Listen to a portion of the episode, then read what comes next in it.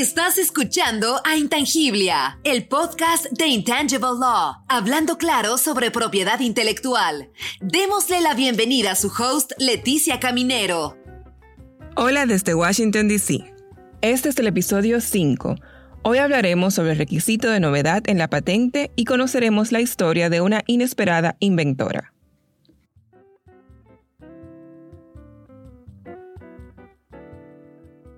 Antes de hablar con nuestra invitada, la inventora y titular de la patente Deep and Sea, vamos a hablar de la novedad en la patente, construyendo sobre lo que ya hemos hablado en el episodio número 1. En el episodio 1 hablamos que para obtener una patente es necesario contar con un invento nuevo, con nivel inventivo y con aplicación industrial. Si nos concentramos en el requisito de nuevo, dijimos que un invento es nuevo cuando no está en el estado de la técnica, o sea que no comprende la información que ha sido dispuesta al público o ha sido divulgada o ha sido comunicada al público.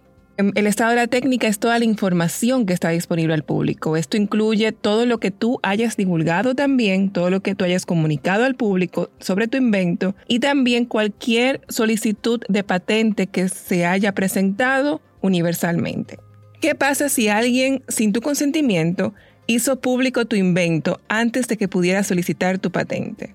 Bueno, en muchos países la ley protege contra estas publicaciones no autorizadas. Y para protegerte aún más, deberías considerar seriamente firmar acuerdos de confidencialidad con quienes estén involucrados en el desarrollo de tu invento. No importa la confianza que le tengas a esas personas. También es importante que sepas que frecuentemente existe un periodo de gracia de 12 meses contado desde la primera publicación autorizada de tu invento, dentro de los cuales puedes solicitar la patente sin que la novedad se vea afectada. Desde que inicies con la materialización de la idea que te llevará a tu invento, lo mejor es mantenerlo confidencial. Y cuando ya lo tengas desarrollado, solicita la patente lo antes posible.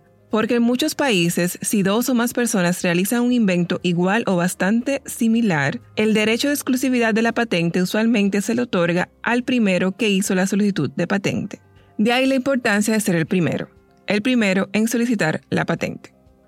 Ahora ya saben, la novedad es uno de los requisitos indispensables para lograr patentar nuestro invento. Debemos tener sumo cuidado cuando estamos desarrollándolo para no comprometer la novedad y poner en riesgo la obtención de nuestra patente. Ahora vamos a descubrir la interesante historia de nuestra invitada. Intangiblia, el podcast de Intangible Law, hablando claro sobre propiedad intelectual.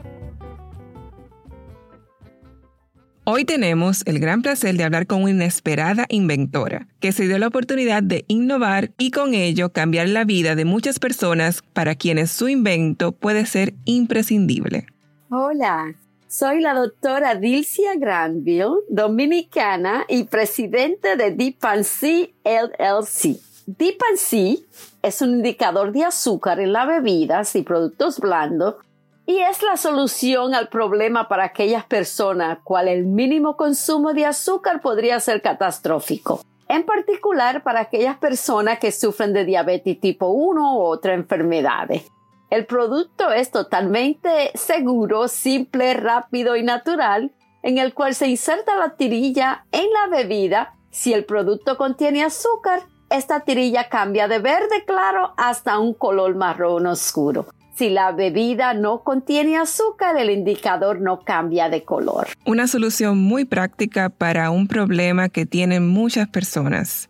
¿Cómo se te ocurrió ese invento? ¿Cómo llegaste a su desarrollo? Le diré que a mí me dieron una, la tarea de inventar este producto. Pues le cuento. Muchos años atrás, un día recibí una llamada de una joven que sabía que yo daba charlas de nutrición que andaba buscando aumentar de peso, ya que recientemente había estado en coma por tres meses ya que sufría de diabetes tipo 1. Ella había ido a un restaurante que solía frecuentar y pidió un té frío, supuestamente sin azúcar. Ella tomó este té, contenía azúcar, y ella inmediatamente se desmayó y cayó en estado de coma por tres meses. Yo sorprendida le respondí, pero ¿por qué no leyó las etiquetas donde, donde le dicen que los productos contienen azúcar? El cual ella respondió que en los restaurantes tienen fuentes de té en el cual no se puede saber con exactitud porque no tienen las etiquetas si el producto contiene azúcar o no. So, ella, eh, a ella le aseguraron que este no contenía azúcar. El esposo la, la, llevaron de emergencia, se quedó en el hospital y el esposo más tarde pudo corroborar que el té que le, que le sirvieron en realidad contenía azúcar. Entonces ella me, me, cuenta que ella estaba eh, muy, ah, muy delgada y, necesitaba aumentar su peso, pero que ella más bien quería llamarme a mí para que yo inventara algo, un dispositivo para ella. Bueno, yo me quedé anonadada porque, en verdad, yo no, ni se me había ocurrido a mí como persona eh, en el campo de, que estoy hablando con, con otras personas que yo podría inventar algo. Estaba muy, muy lejos de mi mente, ¿no? Entonces ella me dijo, usted suena muy inteligente, ¿por qué no se inventa algo que pueda identificarle a la gente si el producto contiene azúcar antes de consumirlo? Porque hay indicadores para medir el azúcar en la orina pero ya es muy tarde. Personas como yo necesitan saber con anticipación para prevenir y que no le pase lo que me pasó a mí. Bueno, terminamos la conversación y eso me dejó pensando y pensando y pensando. Inmediatamente empecé a mirar a ver qué había disponible para una persona como ella, eh, qué podría yo darle, cómo yo la podía ayudar y me di cuenta que buscándole solución al problema no pude encontrar nada. Después de muchos estudios, me di cuenta que no había nada en el mercado que esta persona pudiera usar para prevenir que necesitaba una solución a este problema. Y bueno, eh, inventé el Deep and See. Usted lo mira, usted lo entra y usted lo mira. Eso es deep, lo entra y lo mira rápido. Qué, qué reto eh, más interesante y, qué tarea eh, para embarcarse. Em, tomando la historia de esta señora que estuvo esa experiencia em, tan terrible que pudo haber sido evitada si hubiese tenido en su mano un invento como el tuyo. Y como inventora y propietaria de la patente Deep and Sea, ¿Qué nos puedes decir, qué nos puedes comentar? ¿Cuál ha sido la mejor parte de este invento, de esta patente para ti? Bueno, pues le diré, la mejor parte fue poder mirar los problemas como oportunidades. Muy raro, la gente mira problemas como problemas. Yo lo miré, empecé a mirar los problemas como oportunidades e soluciones, siempre mirando con el lente de solución. He sido reconocida a nivel mundial, tanto que me inspiró a escribir en mi libro en cuatro idiomas y este es el libro Invención, la nueva moneda del siglo XXI. Ah, mi mente siempre está activa, buscándole soluciones a problemas y siempre estoy, eh, ahora con el, con el COVID-19, empecé a mirar que, y a leer noticias y vi que muchos países estaban teniendo muchos problemas desinfectando el dinero. China y otros países comenzaron a limpiar el dinero con muchos desinfectantes que no parecían ser muy efectivos porque como ya saben el dinero la gente estaba usando el dinero eh, uno eh, pasaba el dinero al otro y, todo el mundo está muy tenemos mucho miedo de que el COVID pudiera pasar de eh, no la, la moneda es una eh, una cosa que la gente la usa continuamente y bueno, ¿cómo controlar? Pues China comenzó a, literalmente a limpiar el dinero. Y ella usaba muchos limpiadores como me di cuenta que, que no había un limpiador que realmente funcionara para desinfectar el dinero. Pues me puse a investigar y revisé la, la, oficina de patenta, la, la, USPTO, y encontré varios métodos, pero ninguno de estos métodos fue usado. Era muy difícil, no eran factibles. Entonces yo inventé el limpiador de dinero, Money Disinfector, el MD, el MD. La fusión es para matar gérmenes, patógenos, bacterias y virus del dinero. So, el MD se puede adaptar a cualquier tipo de maquinarias que breguen con dinero. Así que he tenido varias llamadas de inversionistas que están interesados en acompañarme en esta jornada de distribuir y de, y de darle marketing al, al dinero, a la máquina de dinero. Entonces la mejor parte es que ves los problemas como oportunidades para buscar soluciones y encontrar soluciones prácticas. ¿Cuál sería la peor parte? ¿Qué, fue lo peor de tu experiencia de patentar, de inventar? peor parte de inventar es estar solo. Ah, me sentí muy sola porque no pude encontrar personas como yo, un soporte, un apoyo que tuviera conmigo que me ayudara a, a inventar. Se me hizo un poco difícil al principio porque cuando llamaba a la gente siempre era un, un abogado, siempre era, eh, no quería hacerlo yo o quería tener una persona que me diera un apoyito, que me dijera eh, cómo usted lo hace, cuáles son las cosas que ha tenido, cuáles son las dificultades.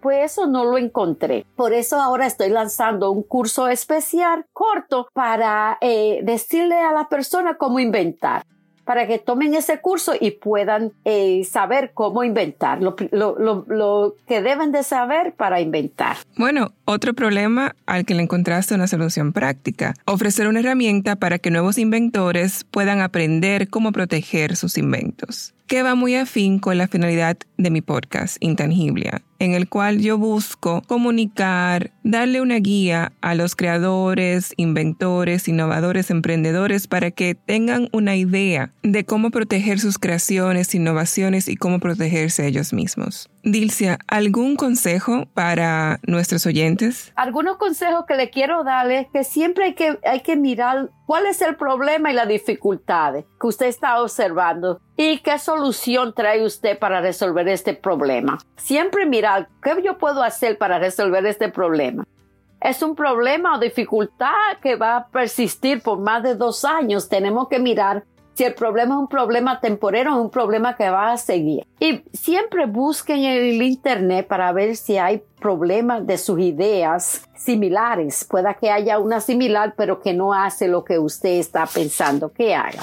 Lo otro es busque por cualquier variación del título, porque muchas veces estamos, eh, eh, le estamos dando un título al, al, invento y bueno, no lo, no, busque la variación y busque la función y el beneficio para asegurarse de su competencia. Siempre hay que mirar la competencia. So, ¿qué tiene eh, este producto? Cuando yo estaba buscando cómo limpiar el dinero, me di cuenta que así había una competencia, hay varias, muchas competencias, pero ninguna son factibles ni, nadie usó ninguna de esta competencia. Quiere decir, no la usaron porque no eran factibles. Eh, eh, me imagino que costaban mucho dinero o que no podían hacerlo.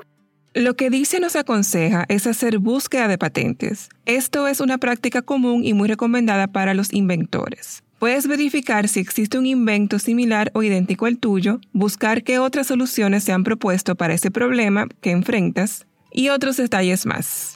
Esta es una de las razones por la cual tenemos la patente. La patente permite tener un registro público de las invenciones donde todos podemos investigar, conocer, aprender. Incluso si una patente no es lo suficientemente clara explicando el invento, puede ser invalidada por falta de divulgación. Para la búsqueda de patente existen muchas plataformas. Están las diferentes oficinas nacionales de propiedad intelectual o industrial, la Organización Mundial de la Propiedad Intelectual, OMPI, Google Patents y muchas otras más. Tal y como nuestra invitada nos aconseja, cuando realicen la búsqueda no se limiten únicamente a las denominaciones que han elegido para describir su invento.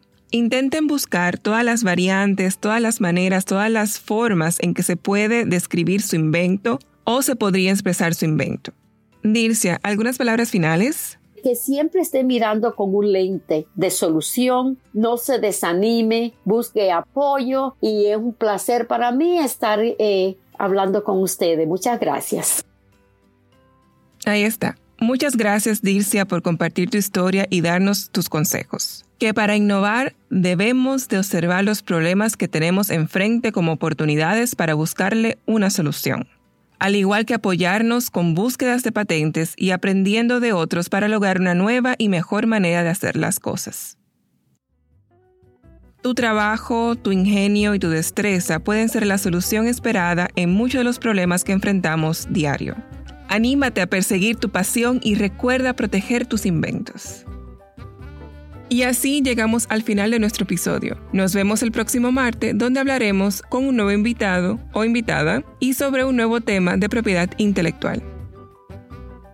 Gracias por escuchar a Intangiblia, el podcast de Intangible Law, hablando claro sobre propiedad intelectual. ¿Te gustó lo que hablamos hoy? Por favor, compártelo con tu red. ¿Quieres aprender más sobre la propiedad intelectual? Suscríbete ahora en tu reproductor de podcast favorito. Síguenos en Instagram, Facebook, LinkedIn y Twitter. Visita nuestro sitio web www.intangiblia.com. Derecho de autor Leticia Caminero 2020. Todos los derechos reservados. Este podcast se proporciona solo con fines informativos y no debe considerarse como un consejo u opinión legal.